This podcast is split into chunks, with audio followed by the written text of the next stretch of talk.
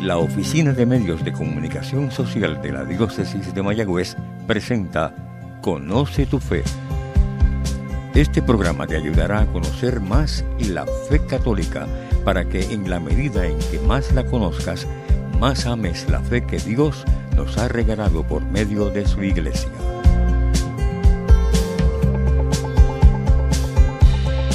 Saludos queridos hermanos, una vez más con ustedes el padre Nomar Calero de la parroquia San Sebastián Mártir. Vamos a tratar hoy un tema que caracteriza este mes de octubre y es también, además del mes del Rosario, el mes de las misiones. Y es un mes el que se aprovecha para ir difundiendo la conciencia de que la acción misionera no es la que delegamos, ¿verdad? Como si nos la quitáramos de encima y se la encomendamos a unas personas que quieren ir, ir a lugares donde nunca se ha predicado el Evangelio, incluso con tanto riesgo de su vida. leemos a cada rato, ¿verdad?, cómo hay en lugares difíciles, pues secuestros de personas religiosas, sacerdotes, monjas, ¿verdad?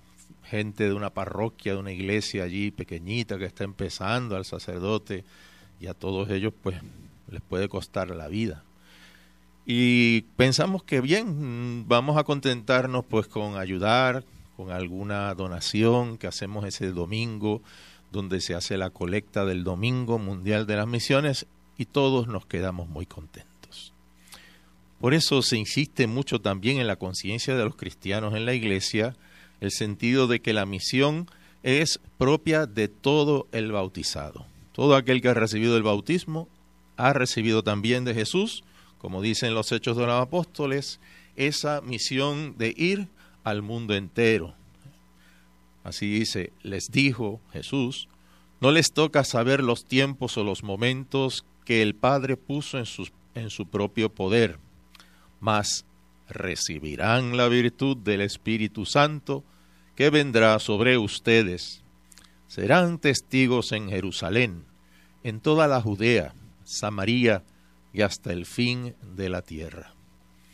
Es una misión, eso es la misión. Es un envío. Vayan, hagan esto.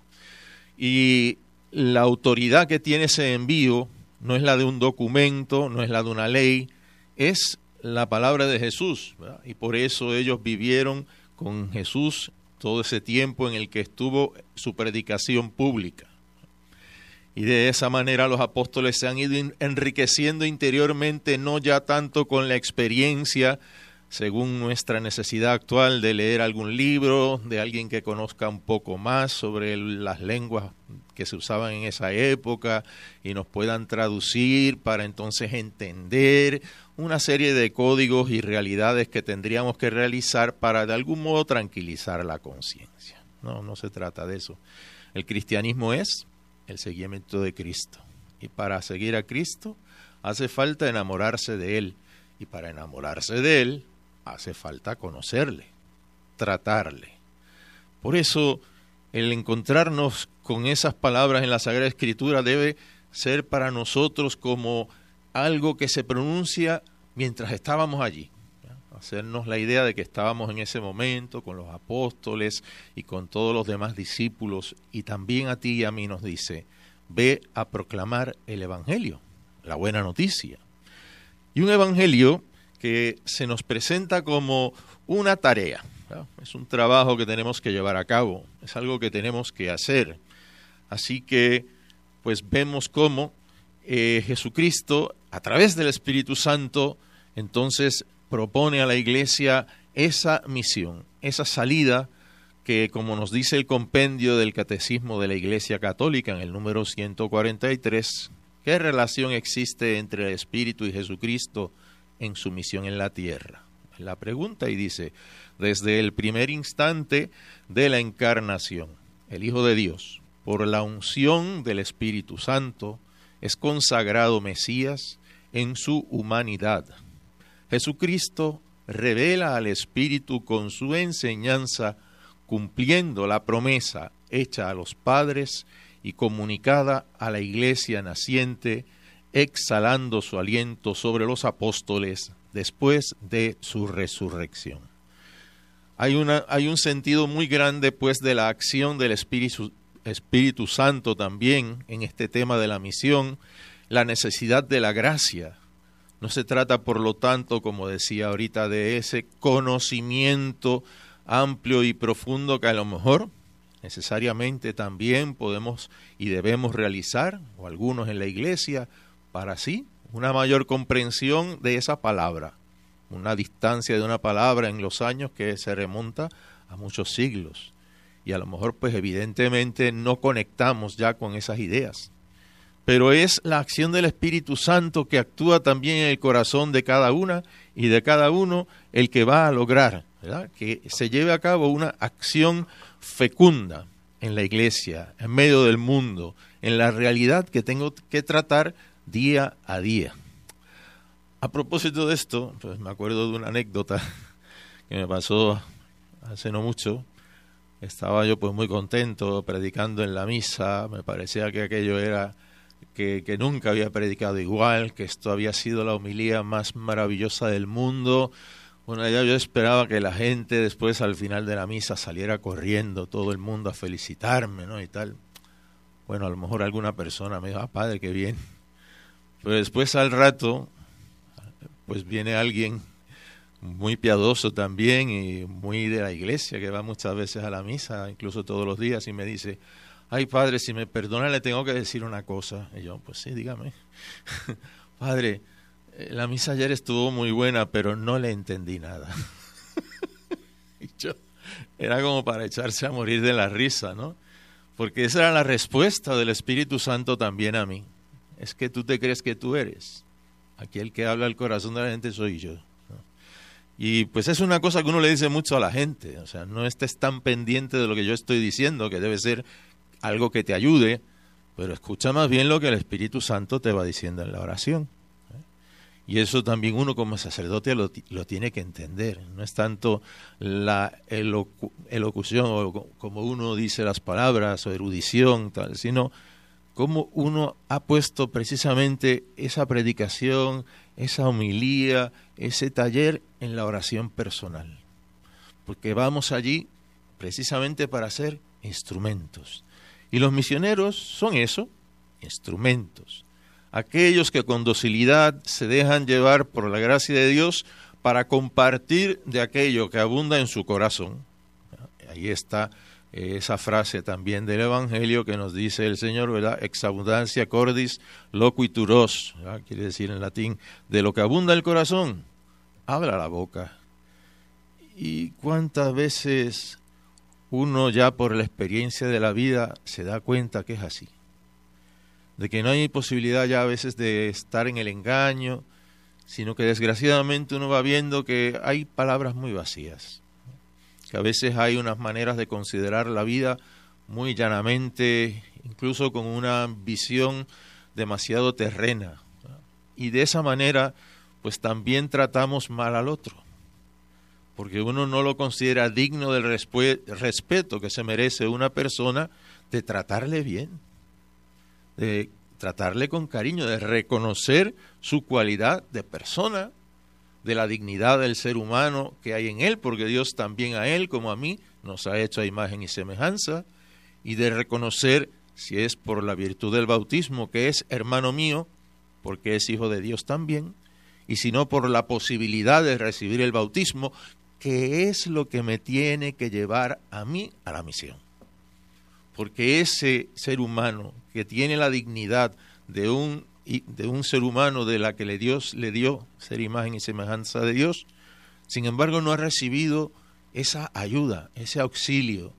Y muchas veces decían, ¿verdad? Pues los profetas, ¿por qué, ¿por qué no lo han conocido, ¿verdad? Y en el Nuevo Testamento, pues porque nadie les ha hablado. Por eso se dice en el, Antiguo Testamento que hermosos son sobre los montes los pies de aquel que anuncia el Evangelio. O sea que es alguien que viene a traerme algo bueno. Y ya se ha dicho que la mejor evangelización, la mejor misión, pues es aquella que hace el ejemplo. También cuando doy la clase, he dado la clase de historia, perdón, de eclesiología, o conocimiento de la misión de la iglesia y de su estructura, etcétera, pues al comienzo de la clase les doy la frase más importante del curso. Les digo, si ustedes se acuerdan de esto, al final de la clase, en el día del examen, ya sacaron A. ¿Cuál es la misión de la iglesia? Con una frase muy breve, les digo, la salvación de las almas. Si usted quiere decir, hoy aprendí qué es la misión de la iglesia, es la salvación de las almas. Así que la misión me lleva a esa inquietud. ¿Cómo está, están estas personas? ¿Cómo puedo yo ayudar también a rescatar esa dignidad que muchas veces también ellos mismos no aprecian? Pero que a lo mejor pasamos por el lado de esas realidades como diciendo pobrecito.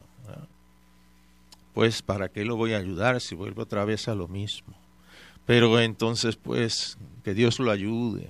Como decía Santiago, ¿de qué le sirve a esa persona que tú le digas que Dios te ayude si no le das nada? O sea, pues la misión es un compromiso donde también nos metemos en el corazón de la necesidad más importante del ser humano, por supuesto, y la primera, que es la vida espiritual y sobrenatural, pero que en el orden cronológico también no necesariamente es lo primero, porque muchas veces hay que atender unas necesidades básicas en la indigencia de muchas personas.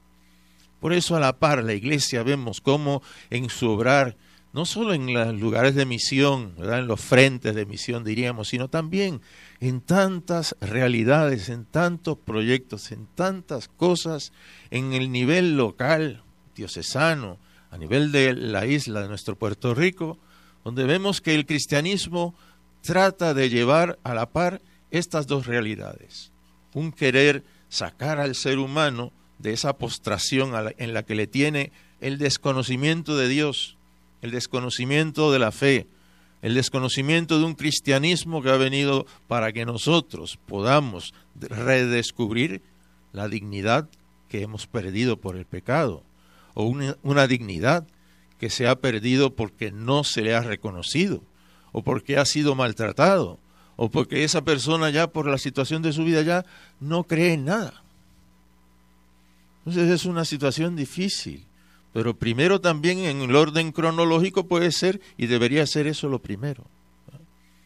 Y pues, pero no quiere decir que es lo más importante, sino que también como parte integral de ese mensaje del Evangelio está la expresión y la manifestación de la caridad. Y por eso la misión es también un compartir, no solo en esa, como decía al comienzo, economía necesaria para realizar obras de misión o promover las obras de misión en otros lugares, sino que también uno se siente parte de la misión. Y frentes de misión no son solo aquellos que no alcanzo a ver porque no puedo estar allí. Frentes de misión, como nos ha dicho recientemente el Papa, son todos aquellos lugares que están como en la periferia, es decir, hacia afuera de la iglesia. Aquellos que viven como si no existiera la iglesia, o aquellos que viven al, al margen de la acción de la iglesia. El Papa nos dice, hay que ir hasta allí, pero en los márgenes, en ese ir a los más alejados, en ese ir pues a los de afuera, por decir así, no solo son personas que han de algún modo comprometido su dignidad, pues por la pobreza que viven, etcétera, también los que tienen más bienes tienen que aprender a tenemos que aprender a buscarlos en su periferia. Una periferia que se debe abrir también al sentido de la misión y la capacidad y posibilidad de hacer mucho bien en la misma sociedad. Por eso la misión cubre muchos y, amplios sectores de lo que debe ser nuestra vida en la iglesia. Nos ha dicho por recientemente el, el encuentro en Aparecida de los obispos latinoamericanos que debemos ser discípulos misioneros. Tenemos mucho que dar, pero también no nos olvidemos que a la vez que llevamos necesitamos meter en nuestro corazón. Gracias a todos por escuchar les ha hablado el Padre Nomar Calero. Que Dios y la Virgen Santísima les bendiga. Conoce tu fe ha sido un programa presentado por la Oficina de Medios de Comunicación Social de la Diócesis de Mayagüez. Sugerencias o comentarios, favor escribir al apartado 2272 Mayagüez, Puerto Rico 00681